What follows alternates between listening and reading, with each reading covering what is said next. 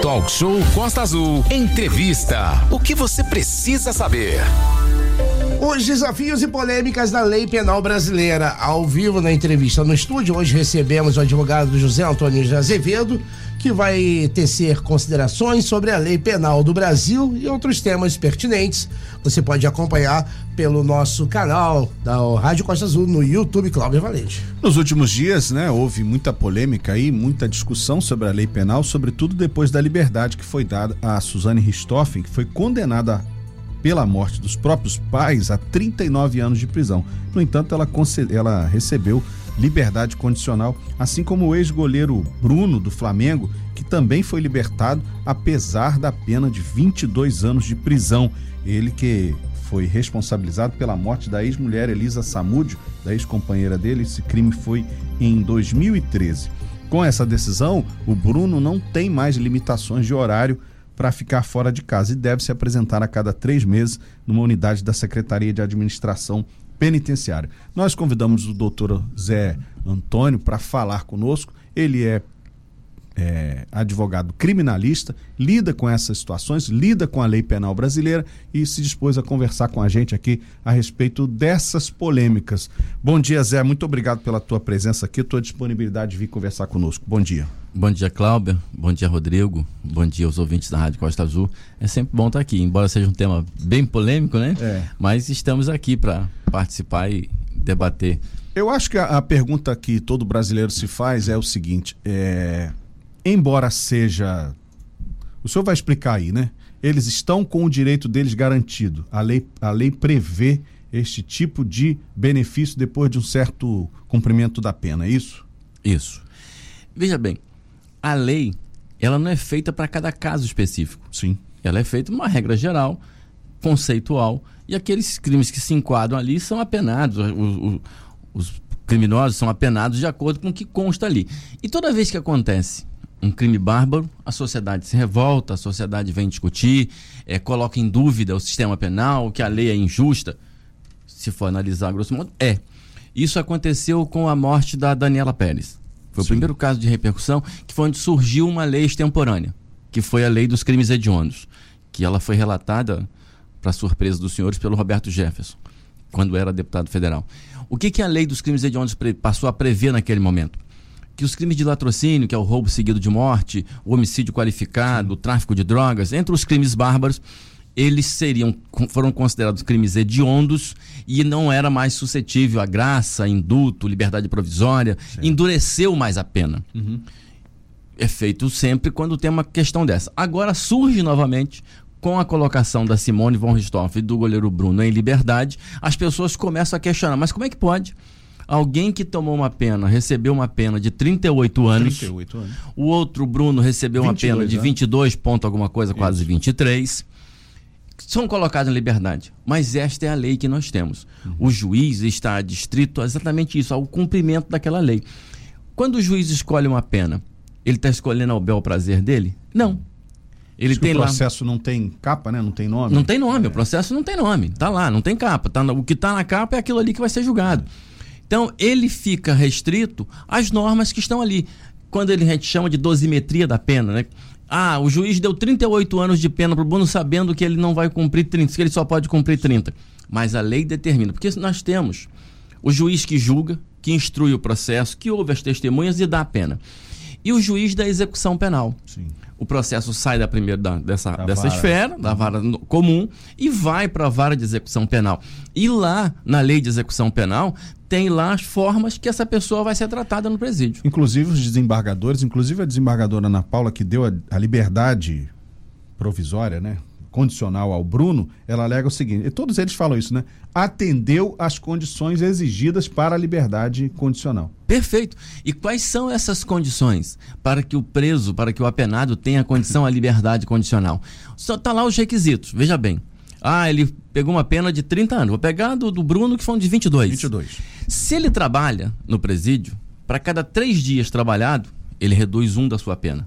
Ou seja, em nove anos trabalhado, ele reduz três anos. Perfeito. Isso é coisa abessa. O comportamento do preso. Todas essas circunstâncias são analisadas pelo juiz da vara de execução penal. E se o preso é, atingiu aquilo ali ele tem direito a esse benefício. Ele vai lá, entrar, Ele vai lá, demonstrou, pedir, pede ao diretor do presídio, "Fu- seu fulano, eu quero aqui a minha certidão de que eu cumpri os requisitos e eu preencho os requisitos para ter direito à liberdade condicional. Agora tem um outro caso, isso foi de ontem, né? Que neste caso a justiça negou o habeas corpus, a liberdade ao doutor Jairinho, que é aquele ex-vereador acusado de ter matado o filho da companheira, né? O, o Henry Borel. Neste caso, ele está preso de forma preventiva ainda, ele não foi julgado. E o desembargador disse que ele não faz jus esse habeas corpus, ele não pode ir para casa, tem que ficar esperando. Qual é a, a lógica? Aí, com razão. É, assiste razão ao desembargador. É, veja bem, o doutor Jairinho, ele cometeu um crime bárbaro, ainda está em julgamento, Sim, ele não tem uma pena definitiva. E se enquanto ele não tem essa pena definitiva, veja bem, o crime que ele cometeu é um crime hediondo, que está lá previsto naquela lei dos Na crimes lei. hediondos, que diz que o crime hediondo não é suscetível de liberdade provisória, de indulto, graça. Então, existe o Código Penal, mas existe uma lei que diz: olha, você não pode ter esse benefício por enquanto. E veja bem, mesmo depois que ele tem a condenação definitiva, ele tem que cumprir um mínimo da pena. Ou seja, um sexto da pena é a regra geral. Ah, para eu almejar esses benefícios da lei, eu tenho que cumprir um sexto da pena. E se o crime é hediondo e eu não tenho antecedentes? São dois quintos da pena que eu tenho que cumprir para poder pedir. Antes disso, não tem chance. E se o crime é hediondo e eu tenho antecedentes criminais? São três quintos. Tem lá uma regrinha no Código Penal que estabelece como é que funciona. Se a gente for fazer uma pesquisa, eu imagino que a maioria dos brasileiros pesquisados vai dizer que não concorda com essas solturas, né? Vai dizer Claro. que discorda, Claro. porque afinal de contas a Suzane, é, junto com o namorado dela, que também está solto, é, ela matou os pais. Né? Isso aí não tem, não deveria ter perdão. Teve o caso da Elisa Matsunaga também. Elise Matsunaga matou o marido, ainda Isso. picotou ele, colocou dentro de uma mala. Ela também não deveria ter perdão. E ela foi libertada também em liberdade condicional no mês de maio de 2022. É, por que, que o Brasil não consegue alterar essa lei ou, ou não tem interesse de alterar essa lei? É, a nossa lei penal é muito antiga? É, o Código Penal tem século. é, do, do Império. Claro, você vem sofrendo alterações, tá certo? Você tem leis. Vou dar um exemplo. A Lei Maria da Penha, um avanço significativo. Uma lei penal criada. A Lei Antidrogas, é também uma outra lei criada. A Lei dos Crimes Hediondos. Então vai se criando leis é, extravagantes, lei fora do Código Penal, além das modificações dos artigos que tem lá no Código Penal e no Código de Processo Penal. Eu não consigo entender, Cláudio e Rodrigo e ouvintes da Costa Azul, qual é a dificuldade do legislador brasileiro em modificar o Código Penal.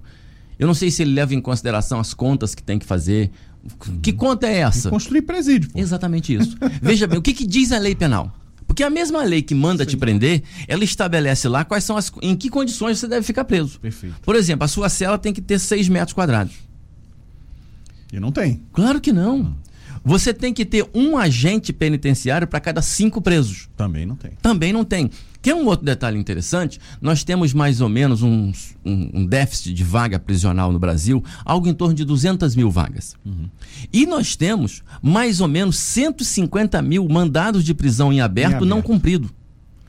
Se eu tenho 200 mil a mais, se eu prendo os outros 150 mil que estão em fora, 350. eu tenho que construir presídio, eu tenho que contratar agente penitenciário. Eu acho que só é possível que eles estejam fazendo essa conta, o que é uma conta absurda, tá certo? Porque o Estado tem que dar condição.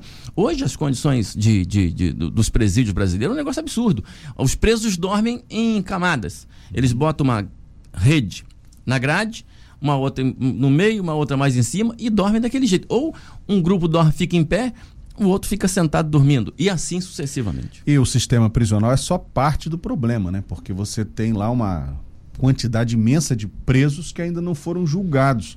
Então a justiça também eh, não tem celeridade para julgar os casos até de menor poder ofensivo e essas pessoas que têm delitos mais leves, digamos assim, né, convivem com marginais de alta periculosidade já julgados. Essa é um- uma outra perna do problema. Se a gente for pegar essa questão que você levantou, vou dar um exemplo aqui da lei do, do- do- da lei de tráfico, tá certo? É um qualquer pessoa, um cidadão, um garoto, um jovem, um adulto, seja lá quem for, ele é pego em algum lugar com um cigarro de maconha. Perfeito. Uma festa. Uma festa. E a polícia chegou ali e prendeu essa pessoa que está com um cigarro de maconha. Isso é tráfico ou uso? Quem vai decidir isso, primeiramente, é o delegado, que é a autoridade, a primeira autoridade que recebe e instrui isso e decide como é que vai ser, e o delegado entende que é tráfico e mantém a pessoa presa, que estava com um cigarro de maconha. Sim. Vai para o promotor, ele oferece denúncia, o juiz entende e mantém ele preso por tráfico. Por quê? Porque o crime de tráfico e de uso são as circunstâncias do momento. Se você está com dinheiro trocado no bolso, muito dinheiro trocado, notinha de 10, de 5. Se você tem embalagem, saquinho plástico para fazer novas quantidades de droga, é, são as circunstâncias do momento é que são não é analisadas. É o cigarro somente. Não é a quantidade que define. Claro, se você tem ali um, um quilo de maconha, é claro que não, isso pode. é tráfico. Mas naquelas coisas menores, o que define são as circunstâncias do momento. Aí essa, essa pessoa que nunca esteve presa, que é um. Tem 19 um, anos, 20 19, anos. um caipira ele vai preso e ele fica junto com Fernandinho Beiramar, e ele fica junto com Elias Maluco, e ele fica junto com os maiores criminosos desse país. E fica lá seis meses, um ano, dois anos, até sair e ele retorna para sua cidade formado em crime. E, devendo favor. e devendo favor e devendo favor protegeu ele dentro da é, cadeia. Tem uma regra nos presídios, é uma regra é, de, de, conduta, de conduta de, deles. Quando o, preso, quando o preso chega, meu filho, você pertence aqui Facção. Facção. Nenhuma. Escolhe uma, amigo. É. E é uma pena que a grande maioria, né? É preto, pobre, de comunidade. Né? É, normalmente. É desigual. É, desigual. A justiça brasileira é desigual. Por quê? Muito. Você. Onde é que mora a, a, as condições? O diabo mora nos detalhes, né? Se você tem condições de contratar um bom advogado, você vai ter um outro tipo de encaminhamento. É um advogado que conhece, que sabe, que conhece os caminhos e vai cuidar bem daquele caso. Se você contrata um profissional que às vezes não é muito zeloso, muito cuidadoso, pode trazer problema. Normalmente as comunidades não têm condições de contratar bons advogados, bons escritórios e acaba sofrendo as consequências da, da instrução processual, tá certo? E acaba pegando penas mais graves, ficando mais tempo preso. Essa, essa é uma condição que nós temos, mas que não tem como mudar. Não existe possibilidade de você mudar isso. A lei penal não pode prever as exceções. Ela prevê a regra geral. Ah, a lei penal pode prever que quem mata o pai, como foi o caso da Suzane, pega uma pena maior? Não pode. Não pode. Ela prevê a pena para o crime de homicídio. Quem se enquadrar naquilo ali vai responder a pena de crime de homicídio. E, e por que essa limitação, Zé, na sua opinião? É, por que essa limitação que o preso brasileiro não pode ficar mais de 30 anos preso? Mesmo aqueles condenados a 200 anos, que também é outra excrescência, né? Você con condenar uma pessoa a 225 anos de cadeia. E o cara não pode ficar 30. É. É, uma, é um contrassenso, não é? Mas infelizmente o legislador não quer mexer nisso. Por que motivo? Não tem um motivo. Ah, que são questões humanitárias. Veja bem, não existe. O cara Às vezes a vítima não teve esse A direito. vítima não tem essa oportunidade de apelar para as questões humanitárias do, do seu agressor, é. do seu do, do, do criminoso que está atacando, tá certo? Então é preciso modificar. A outra coisa que nós temos é, é, é, no Brasil há uma pressão muito grande toda vez que acontece uma coisa dessa. E toda vez que você faz alguma coisa, no calor da emoção, a possibilidade de você fazer errado é muito grande. Que tem que ser revisto o arcabouço jurídico é, do penal. Brasil, principalmente o penal, isso tem que haver urgentemente, sob pena da sociedade passar a não acreditar mais na justiça. E o que é muito ruim. Quando você deixa de acreditar na justiça, isso é uma coisa muito ruim. Às vezes a pessoa quer atribuir essa culpa ao juiz. Mas o juiz está ali, ele tem que instruir um processo, ouvir as testemunhas. Às vezes a testemunha não aparece na primeira audiência, ou porque está internada, ou porque o oficial de justiça não encontrou. Você tem todas as dificuldades. Um outro dificuldade, o veículo da VEP, do DESIP, a vara de execução, da vara de execução, que deve trazer o preso que fica em Bangu ou que fica em Japeri para fazer audiência em Angra dos Reis. O carro Quebra. furou o pneu às vezes falta gasolina, amigo. E o cara só vai ter outra audiência daqui a seis meses. meses depois. E ele fica lá preso, preso, e o juiz está preso aquele processo. É um juiz só. Nós temos na vara de Angra dos Reis apenas um juiz criminal para julgar todos os processos de uma população de 200 mil habitantes. Em Paraty é vara única. Só Paraty tem um é vara única. Tudo. Você tem um juiz para vara de família, para vara civil, para vara criminal, para o juizado. É um absurdo. Bom, mas aí como é que se faz? Contratar profissional, adequar a justiça brasileira. Por isso que às vezes as pessoas, quando me perguntam, mas você é contra a pena de morte? Sou. Uhum. Porque a possibilidade de você matar alguém injustamente e não tem mais retorno. E por que, que eu sou? Apenas porque não tem retorno, porque ela é definitiva. Nós vimos aqui, eh, Pernambuco, você está cansado de ver casos em que as pessoas são presas, cinco anos depois se descobre que ele não tinha cometido aquele crime. Ou por falha na investigação, por falha na questão pericial, porque a, o, a polícia não está bem adequada para fazer.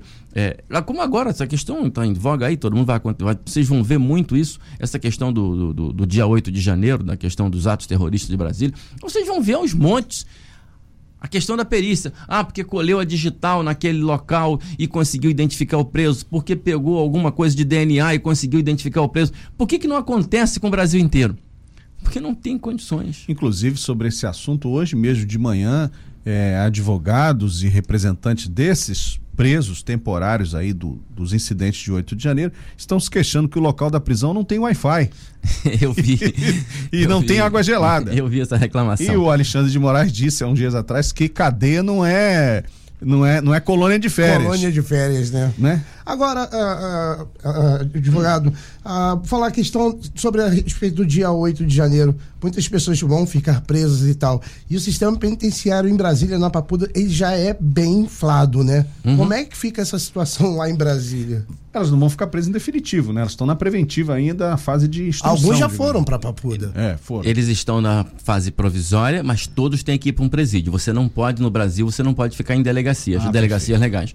Você vai encaminhado para um presídio ou casa de custódia, e lá em Brasília as mulheres foram porque eles chamam de colmeia e os homens para Papuda. O problema é que já tem excesso tanto na Papuda quanto na colmeia. Inclusive, também, né? ontem, o ministro do Gilmar Supremo Mendes. Tribunal Federal, Gilmar Mendes, libertou 85 pessoas que estavam, mulheres, né? 85 mulheres que estavam numa prisão provisória, né? Para abrir espaço para essa turma aí dos atos antidemocráticos. Exatamente isso toma medidas como essa, ah, mas como é que você solta um criminoso para colocar outro? Como é que você. Mas é a, a, a, a dinâmica, a do... dinâmica do processo. É como se encontra. E como é que vai acontecer? Bom, a Papuda já estava lotada e estão indo 1.500 pessoas para lá. Vai é. ficar um pouco mais lotada. Essas prisões, José, nesse caso, mudando um pouco de assunto aqui, essas prisões, nesse caso, é, foram feitas de forma correta? Esse pessoal já está passando por essas instruções de de custódia, que chama, né? Como é audiência é? de custódia. Audiência de custódia, para ver se a prisão foi correta. Na sua avaliação, foi correta? Olha, a gente está um pouco à distância, Isso, né? Nós perfeito. temos o que a imprensa, o que a imprensa, relata, que a imprensa relata. A partir daqui, muita gente presa em flagrante, a prisão no em flagrante, ato, no né? ato do, estava ali dentro da sala, dentro do Congresso, dentro do STF, dentro do, do Parlamento Brasileiro, da, do Congresso Nacional, do, do Palácio do Planalto, elas estavam naquele momento. Onde não deveriam estar. Onde não deveriam estar e com coisas quebradas tá certo? Ponto, prendeu em flagrante. Ah, aquelas outras que foram perseguidas depois e lá foram. no acampamento. Lá no acampamento, ou então no ônibus em São Paulo, agora essa semana, ontem, ontem ou ontem, em Campos, Sim, em Campos. É, por busca e apreensão, por prisão decretada depois preventiva. Isso é correto. O que, que o juiz de custódia analisa? As circunstâncias legal da prisão. Sim. Você foi torturado? O juiz pergunta: você foi torturado? Não foi? Como é que você foi preso? Você toma remédio de uso contínuo? É a legalidade do ato só. Ele entra no mérito se o preso é inocente, cometeu, mesmo cometeu crime, o crime, não cometeu o crime, o juiz de custódia não julga isso. Ele julga se a prisão é legal. E esse juiz de custódia é um grande avanço na legislação brasileira, porque você ficava é, esperando. A, esperando e ficava ali na, na, dependência do que o delegado ia dizer. E existem audiências de custódia em que o preso é libertado? Existe. Eu estou cansado de fazer isso aqui. As audiências de custódia dos presos que vão para a Volta Redonda fica ali na casa de custódia. Às vezes você chega lá e é comum você, o, o, seu cliente, ser colocado em liberdade na audiência de custódia. Perfeito. São 9h20, nós estamos conversando com o doutor José Antônio Gomes sobre a lei penal brasileira, sobre as dificuldades de implantação da justiça efetivamente. E o Rodrigo, acho que não vamos para o break, né? Só ah, mais uma, a última pergunta antes do break, Zé Antônio. Ah, recebi aqui uma pergunta sobre o auxílio reclusão. Ah, sim, uma polêmica aí sobre o valor do auxílio reclusão. Isso. É um salário mínimo. Isso. O, o auxílio reclusão é o valor de um salário mínimo. Se o preso está lá e preenche aqueles requisitos lá da lei do INSS, aí você já vai para administrativo, uhum. que é a questão do INSS. Contribuiu, não contribuiu, não contribuiu para a Previdência? É, se ele preenche aqueles requisitos, está na lei. Ele tem direito ao auxílio reclusão. Não é todo preso. Não, não, não. É, é, um, é um critério. É uma avaliação que está lá. Vai ser dentro daquilo ali. Se ele se enquadrar, ele tem direito ao auxílio Porque reclusão. muitas vezes as pessoas tentam fazer crer que esse auxílio reclusão resolve a vida de quem está preso e tal, tal, tal. Não é todo mundo. Não. E ele rola tem. rola é. até aquela lenda urbana. Ah, eu prefiro ficar preso É, pra receber um dinheiro. não, É, quando a pessoa diz isso, a resposta, é tem que que, é a a resposta tem que ser o seguinte: não precisa ficar muito tempo, não. Fique três dias preso. É. Apenas três dias. E você vai ver em que condições, se você vai querer ganhar um salário mínimo para ficar lá. Talvez nem Verdade. 10 salários mínimos você vai querer ganhar para ficar lá. E com detalhe, Cláudio, só para reafirmar: não é todo preso. Fui preso, passo a receber um salário mínimo, o auxílio reclusão. Não é. Ele tem que preencher os requisitos que estão lá na lei, que está nas condições do INSS. Exatamente isso. Não é uma coisa simples. Lembrando que esse auxílio reclusão, como todos os outros benefícios do governo federal, são reajustados automaticamente à medida que é reajustado o salário mínimo. O salário mínimo é a base de todos os benefícios pagos pelo governo federal. Independe de presidente de partido A ou partido B. Aumentou o salário mínimo, o auxílio reclusão vai aumentar também. Não tem discussão. É, é, é colado. Exatamente. Ele levou um, o outro vai junto. Hoje recebemos aqui no estúdio o advogado José Antônio de Azevedo falando sobre a questão da questões lei penal. pen- da lei penal. Cláudio Valente. Inclusive, você pode acompanhar essa entrevista também lá no nosso canal no YouTube. Nós estamos na batalha para conquistar cada vez mais seguidores, né? Já estamos, já ultrapassamos a barreira dos 2.500 seguidores. Estamos rumo a 3 mil. Então, se você quiser acompanhar a gente assistir as entrevistas também, que elas ficam lá no nosso canal, você acessa YouTube costaazul.fm e faz a ati- ativa a notificação, né? Segue a gente lá e toda vez que a gente entrar ao vivo, você vai poder acompanhar. Estamos também no Dial e no aplicativo. Às vezes seu local não tem um sinal legal, não pega bem a rádio, tem uma cheirinha. Você baixa o aplicativo e escuta pelo seu telefone celular ou também no site, né, por meio da internet. É, doutor Zé Antônio, muito obrigado novamente pela tua presença. Eu quero perguntar aqui sobre o seguinte, sobre o papel do juiz, né? O juiz de primeira, há quem diga que o juiz de primeira instância no Brasil tem muito poder e ele não tem moderação, né? É o próprio juiz, como o senhor falou, é, o juiz pega ali a capa do processo, lê o que está na lei e aplica a sentença. Qual é a sua avaliação?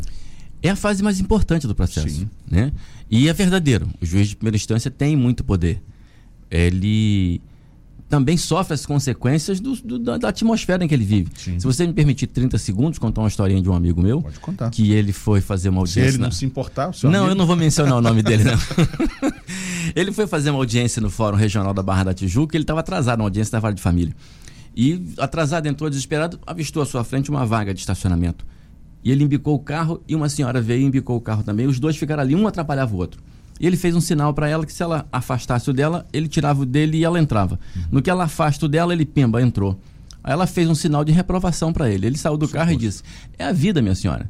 E seguiu em frente. Foi para a audiência da vara de família. Quando abre a porta e entra a juíza, quem é a juíza?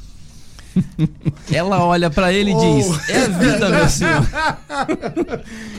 E aí ele falou, virou pro cliente e falou assim: olha, melhor você fazer um acordo aqui, porque.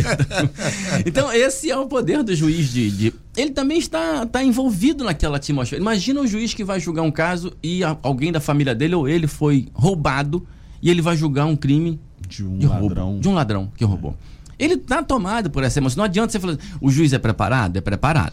Ele tem condições para separar uma coisa. Imagina o pior ainda, se ele vai julgar o cara que roubou ele, né? É, nesse caso tem impedimento, Aí- né? Ele é, não, aí tem impedimento. Aí ele vai se julgar impedido, vai ser- é o chamado suspeição. Ele pode não falar também nada, né? Fica quietinho. Pode ficar na dele. Mas, se aí, o adv- descoberto, ele- mas aí o advogado do, do o preso vai, o condenado vai dizer, olha, eu Já roubei esse já cara. roubei esse cara. Aí vai arguir a suspeição, vai fazer uma troca de juiz para fazer. Isso me leva a uma outra questão, quer dizer, o juiz não vive numa bolha, né? Ele não vive, ele vive num ambiente social em que, por exemplo, um crime de repercussão. Pegamos aqui um crime da, da deputada lá, a Flor- a Flor de Flor Lis. de Flor de Lis, Lis. Flor de né? Lis. É um crime que teve muita repercussão. O juiz pode ser contaminado por essa Pode, repercussão e pesar pode. na mão? Pode, pode. E, embora ele esteja restrito e tem que julgar dentro daquelas possibilidades, por exemplo, crime de homicídio qualificado é de 12 a 30 anos. A pena está ali. Que que, como é que ele faz a dosimetria da pena? Ele vai ver as qualificadoras. Ah, foi por meio cruel, teve tortura, teve emboscada, foi a, a dinopino, de repente, é, Foi teve, a, teve premeditação. Teve a premeditação, foi por envenenamento, teve tortura antes da morte. Tudo isso é levado em consideração para fazer a dosimetria da pena. Mas ele pode, se eu tenho condições de dar de um a três anos na primeira qualificadora, eu vou dar o máximo, eu vou dar três. Três. Porque ele está tomado por aquela. Não, eu não consigo. Eu, veja bem, não consigo imaginar que alguém, que um ser humano, não consiga ser tomado pela emoção de um fato de um relevante. fato que está tendo cobertura. 20, Na 24 televisão horas, você liga. social. Exatamente. É. Ainda mais hoje com rede social. Você vai abrir sua rede social, só fala daquilo. Você liga a TV, só fala daquilo. Você abre o jornal, só a matéria é sobre aquilo. Eu não consigo imaginar que um ser humano, por mais gelado que ele seja, ele não, ele não se contamine por essa atmosfera. Mas esse juiz de primeira instância, ele tem que ser muito bem preparado, porque é exatamente ali que todas as provas acontecerão. É a oitiva de testemunha, é o recebimento de prova documental, é a determinação de prova pericial, é a impressão pessoal do juiz. Né? Quando a testemunha começa a falar, o juiz percebe se ela está mentindo, se ela não está mentindo, se ela está. Não, não que esteja mentindo, mas se ela está carregando na, na, Na né? tinta, Na é. tinta porque não gosta da pessoa, porque também foi contaminada por aquele fato é, é, criminoso. Então, isso chama a impressão pessoal do juiz. Então, o juiz de primeira instância, ele é a- o mais importante da, da, da cadeia processual, que é ele que começa, inicia, é ele que permite que as instâncias superiores vai poder julgar com base naquilo que está ali. Doutor Zé Antônio, eh, nos últimos anos, né, a gente tem visto cada vez crimes mais graves em Angra, né, fruto de, da- das próprias mudanças na sociedade. Como é que é a rotina na nossa justiça criminal, a quantidade de casos, a celeridade no julgamento? Qual é a sua avaliação? É, nós não temos uma. uma é muito, são, é- são muitos casos. É uma, é uma das comarcas Maior que número. tem o maior número de processos. Não sei se o maior número, mas em, Em termos proporcional. proporcional, em proporcional é, é um número assustador. É, não dá para ter um juiz só para a vara criminal de Angra dos Reis. Isso é um pedido dos advogados, inclusive, né? É um pedido há Antigo. muito tempo, antigo, e agora muito intenso na pessoa do doutor André Gomes, que é o presidente da UAB. E aí, aqui, mandar um abraço para ele. Trouxe de volta a vara federal para Angra dos Reis, que tinha ido embora para Volta Redonda. Um trabalho do André e da, de toda a diretoria da OAB. Um parabéns para eles aqui, porque para os advogados que militam na área federal, na esfera federal, é muito importante. INSS, essas questões todas, e nós temos muitas questões de crimes ambientais e que são julgados na Justiça Federal. Então, um trabalho magnífico, o doutor André recuperou e trouxe a vara federal para Angra dos Reis. Então, nós temos, a OAB briga por isso, mas infelizmente, você precisa de concurso para contratar novos juízes, não é uma coisa fácil, e nós temos uma incidência de processo muito grande. Veja bem, você não tem um julgamento de um processo, de um crime de homicídio, até você concluir o júri, com menos de um ano desde o início. O fato se dá hoje, Sim. a pessoa foi presa. Prisão em flagrante Não não. vai acontecer o julgamento dele num tribunal do júri, que é a sua última eh, decisão, com menos de um ano. Exatamente porque tem muitos casos. E é um juiz só para. Ele só pode fazer um júri por semana, que senão ele não consegue dar sentença nos outros processos. De outra natureza, né? Você imagina um processo com 100, 150 páginas, que é um processo pequeno, ele tem que ler aquele processo na íntegra para poder dar- fazer bem a sua sentença, dos- dosar bem a pena. Não é fácil. Então, hoje nós temos uma- um complicador em Angra, que é o atraso, a demora para julgamento dos processos. Deixar claro aqui que não é por culpa do magistrado, Sim, claro. mas cu- por Do culpa sistema- do sistema que está acumulado. Eu falei aqui há pouco sobre a situação de Paraty, que só tem um juiz, uma vara única. É, e, e- e no e- e há momentos do ano que nem juiz tem. Às vezes é o juiz de Angra que vai fazer as Exatamente. audiências em Paraty. É, Paraty é uma cidade pequena, ok, tem 40 fica fazendo um revezamento. Às vezes a doutora André, às vezes o doutor Ivan, às vezes a Isso. doutora Carolina, fica fazendo um revezamento do juiz que vai cobrir o juiz que está de férias em Paraty. Paraty é uma cidade pequena, ok, tem 40 mil habitantes, mas lá também tem problema judiciário todo dia. né? Ainda mais para um juiz só, né? Ainda mais para um juiz só. É, eu queria que o senhor falasse sobre a premeditação. Né? A premeditação é um agravante de um crime, né? quando uma pessoa. Você está aqui um exemplo que ficou muito conhecido, que é o assassinato daquele rapaz lá em Foz do Iguaçu, que estava numa festa, que a festa tinha motivação política, e uma pessoa incomodada eh, passou por lá, fez uma advertência, um confronto verbal, foi em casa e voltou. Então eu queria que o senhor falasse sobre o que, que é premeditação, o que que isso agrava no caso de, neste caso específico, mas em outros. A premeditação é um dos agravantes do, do- da dosimetria da pena, para você ter uma pena maior ou menor. É, quando você tem tempo para um arrependimento, E você, é mais ou menos isso. Quando você tem um tempo para no arrependimento e você não consegue, e você não se arrepende. Uhum. Ah, eu estou. O caso mais, mais, mais conhecido é o de Nova Iguaçu. Ele está na festa, ele passa em frente à festa, leva a mulher em casa, em casa pega a arma e volta. E volta. Ele teve tempo suficiente para raciocinar sobre esse fato. E ele simplesmente foi lá e executou. Isso é uma premeditação. Eu fui lá, peguei a arma, fui até o local, disparei contra aquela pessoa. A premeditação é exatamente isso. É o tempo que você teve de arrependimento eficaz. E esse tempo pode ser curto. Por exemplo, vou dar um outro exemplo aqui também, hipotético, né, gente? Óbvio. É uma briga num bar. Alguém me agride com um taco de sinuca. Eu vou em casa, minha casa é, é 20 metros do local do bar volto para agredir aquela pessoa, para dar um tiro ou para dar uma facada, premeditou. Premeditou, porque o simples fato de você ter tempo para se afastar do seu agressor, uhum. isso já lhe deu a possibilidade de você não voltar lá. Olha, ele me agrediu, veio com um taco e eu consegui me desvencilhar e fui embora.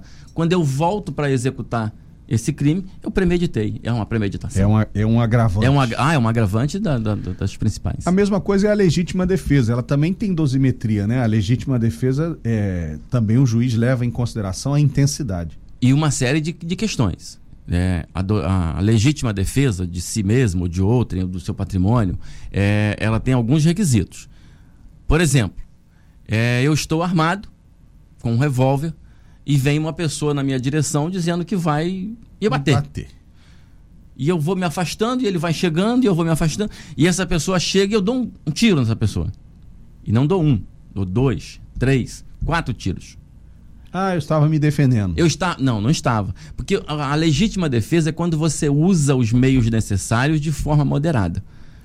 Ah, doutor, mas eu dei o primeiro tiro e o cara tinha dois metros de altura, lutava jiu-jitsu, um corpanzil gigantesco, cheio de músculo, e o primeiro tiro foi como se eu tivesse dado um assopro.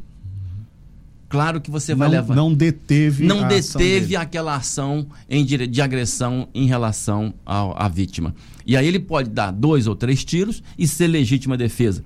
E dar um tiro só e não ser legítima defesa. Esse tiro pode ser pelas costas. Um tiro pelas costas não é legítima defesa. A respeito da, da legítima defesa, aconteceu um caso agora no Parque Mambucaba, duas pessoas brigaram, uhum. entraram em confronto corporal, não, corporal ah, mesmo. Socos. Parece que foram parar dentro de um estabelecimento. Um pegou uma faca e, e esfaqueou o outro não chegou a matar. Parece uhum. que está internado. Agressão. Foi agressão. Nesse caso, torna-se também ou uma. Tentativa de homicídio. Uma, tentativa de homicídio ou legítima? É um, não, é um homicídio. Porque veja bem, a legítima defesa ela é a excludente da ilicitude.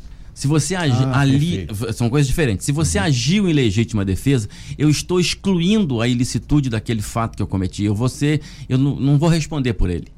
Tá certo? Porque eu agi em legítima defesa. Então ela é uma excludente de ilicitude a, a, a briga, eu estou brigando ali e esfaqueei alguém, vai ter que analisar todas as circunstâncias para saber se foi uma legítima defesa ou não. Ele estava sendo é, esganado, que, aquele negócio de você dar um mata-leão, uma gravata, uma gravata é. e ele está morrendo e ele não tinha outra alternativa. O porte físico dos dois eram, eram desproporcional, um, um maior, outro menor, uhum. ou eram iguais. Tem certas, é, muitas coisas que você tem que analisar para saber se foi, se ele agiu em legítima defesa ou não, dando uma facada numa briga comum. Isso não. não... Doutor, que às vezes também pode ser uma, pode ser acidental. É. Ele pode estar com a faca na mão, pode não ter desferido o golpe e no, no, na luta um cai por cima da faca e acaba perfurando a pessoa. Isso pode acontecer. É, o ouvinte pergunta aqui se o senhor tem notícia de algum preso de Angra nos atos antidemocráticos. eu, eu vi, eu vi. É, aí é coisa de WhatsApp, internet, de, de né? internet, né? Grupo de WhatsApp, pessoas de Angra. Eu tenho, inclusive, um vídeo de uma pessoa dizendo: aqui Angra dos Reis, caminhando aqui em Brasília, fazendo um. É, eu vi, eu vi esse eu vídeo. Vi esse vi, vídeo. Um rapaz com, com a face pintada, o rosto pintado, dizendo. É o único, são os únicos que eu tenho conhecimento. Agora, de que esteja preso, eu não tenho conhecimento, não. É, eu tenho conhecimento de que três ônibus saíram de Angra na véspera, no dia 6 ou 7 de dezembro. Inclusive, tenho vizinhos conhecidos que foram, mas voltaram. Não ficaram presos. sorte. não, eu tenho muitos vizinhos, grandes amigos que são, são, são bolsonaristas, né? Mas não foram a Brasília, não. Não, não, não, não, não conheço nenhum dos meus amigos que tenha ido nessa, nessa excursão. Bom, doutor, eu queria perguntar antes de encerrar, que já são 9h37, é, perguntar sobre o formato do nosso júri, né? Há quem diga que a gente assiste muita TV e tal, muitos seriados de TV e vê que nos Estados Unidos, por exemplo, que é nosso sistema de justiça é baseado, né? Tem como modelo modelo americano, mas lá a defesa e acusação, geralmente o Ministério Público, ficam na parte de baixo do júri. E no Brasil, o Ministério Público, que é o lado da população, né, o lado público, digamos assim, é, fica ao lado do juiz. Isso desfavorece o réu? Claro, isso está errado.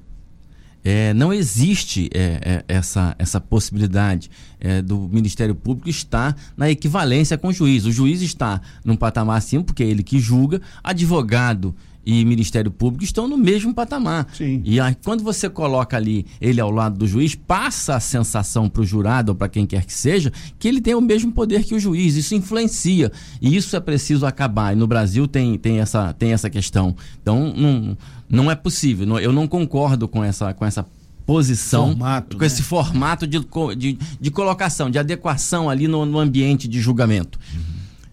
Só para eu, é, é, antes de, Sim, sim. entrar para a questão nossos final, para os nossos finalmente, falar seguinte, eu acho que no Brasil é, a forma de julgamento do Tribunal do Júri é a mais correta. Porque é quando você chama a sociedade para participar desse julgamento daquela pessoa que é, um, que é um igual a você. É da sua comunidade. Então você é chamado para fazer justiça, para dizer se ele é culpado ou inocente. Então o Tribunal do Júri é uma, uma, instituição que eu acho que tem que ser defendida por todos, porque ela é muito importante e talvez seja a mais correta forma de se fazer justiça. A outra é- são os crimes contra o patrimônio. O que, que é o crime contra o patrimônio? É você quebrar alguma coisa de alguém, roubar, essas, essas questões. Eu acho que a pessoa, enquanto ele não cumprir e não devolver aquela quantia ou aquele prejuízo que ele ocasionou a alguém, ele não pode ser colocado em liberdade. Isso tem que ser condição. Espero que algum deputado federal consiga fazer uma, uma emenda ao Código Penal para que estabeleça isso. Porque é muito simples. Sim. Eu Vou faço lá, uma, faço um vou lá, prejuízo, faço um causo tudo. um prejuízo a outra pessoa, vou pre- às vezes Pago nem uma preso. cesta básica. Às vezes nem preso, eu vou ser julgado por um crime de menor potencial ofensivo, É. vou pro juizado, pago meia dúzia de cesta básica e tô solto. Antes da vítima chegar em casa, eu já estou lá. Se É. eu moro num bairro distante, ah, o cara mora no Parque Mambucaba. Saiu da delegacia, ou saiu da audiência, quando ele chegar no Parque Mambucaba, o acusado já está lá. Outra, está. outra coisa são as reiteradas ameaças, por exemplo, que envolvem homem e mulher. A Lei Maria da Penha trata disso, né? O homem que reiteradamente ameaça a mulher, inclusive fisicamente, ameaças de morte, e às vezes numa audiência lá ele acaba sendo libertado. Isso tá, tá cheio de casos, gente, em que a justiça e a própria autoridade policial não conseguiram inibir que aquele agressor em potencial voltasse ao local e perpetrasse a sua É, violência. o- com, a, com, a, com a Maria da Penha ficou mais severo. Por exemplo, você tem as medidas protetivas. Sim. Uma delas é que a- o agressor não pode chegar próximo da vítima uma, uma certa distância, 200 metros, 300 metros. Você não pode entrar em se comunicar com a vítima ou com pessoas envolvidas no processo por qualquer meio, seja WhatsApp, telefone, conversa. Isso é importante. Você veja bem, há um tempo atrás, esse tipo de. que hoje o que é previsto na Lei Maria da Penha era julgado pelo juizado especial criminal. A mulher chegava lá para audiência, toda roxa, olho roxo, braço roxo, marca pelo corpo, e simplesmente fazia um acordo de transação penal, o acusado aceitava as condições, né? eu pago 10 cestas básicas, ele ia embora e ela saía toda roxa e ela dizia, meu Deus do céu, como é que pode? Pois é. Eu fui espancada por esse cara e ele vai embora. Hoje não, hoje a lei Maria da Penha não, pre- não permite mais isso, o julgamento é feito de forma, a lei é mais, mais severa em relação a isso, de proteção à mulher, que aliás é uma das mais avançadas do mundo, é a lei Maria da Penha. Perfeito. Doutor José Antônio Gomes, muito obrigado pela tua presença aqui, pela disponibilidade de conversar conosco. Eu sei que esse tema não acaba aqui, né? Está começando breve uma legislatura nova no Congresso Federal. É lá que se alteram essas leis. Isso. Né? Essas leis não podem ser alteradas em nível municipal e estadual. Estadual até pode, alguma coisa, mas não de execução penal, né? Não, a lei penal é federal. Federal. Então Federal. só pode ser alterada Só pode ser pelo Congresso Nacional. federal pelo Congresso Nacional ou presidente da República, né? Porque aí ele, ele vai passar pelo crivo do Congresso, mas ele tem a autonomia de propor. E vamos torcer para que também, é, em 2023, haja menos serviço para a justiça criminal. Eu, como advogado, Não, como eu, não vou, eu não vou responder. Mas é, eu espero que tenha, que diminua a violência no Brasil. É necessário diminuir, tá certo? É, é, não, não podemos ficar num crescente. É preciso encontrar uma alternativa. E a lei, e a lei mais dura, ela tem que ser dura, não pode ser é, cruel, tá certo? Mas ela tem que ser mais dura, para que possa que as pessoas possam temer a lei, né? Ah, vou fazer a pena de morte. Tá bom, mas você tem que criar também condições para o judiciário julgar de forma adequada, de forma correta. Também não pode ter ah, a pena máxima no Brasil, você só fica preso 30 anos. É. Também não pode. Você tem que ter uma modificação. Uma dosimetria, uma aí, dosimetria pela aí pela gravidade das coisas. E isso é importante o, o, o, o legislador pensar e todos aqueles que têm acesso. Você que votou num deputado federal que conhece, liga pro cara. É, é desse jeito que faz. Né? Quem faz lei federal é deputado federal e senador. Se você conhece um deputado federal da sua cidade, ou que veio aqui, ou que pediu voto, que você... fulano, apresenta esse projeto de lei lá, manda pro WhatsApp dele. Então é mais ou menos isso. Agradecer a você, Cláudio, pelo convite, agradecer ao Rodrigo aqui pela companhia, pela generosidade que vocês tiveram comigo, agradecer aos ouvintes da Costa Azul. Estamos sempre aí à disposição. Quando, pre quando precisar, estamos por aí. Sem fake news. Talk show. Você ouve? Você sabe.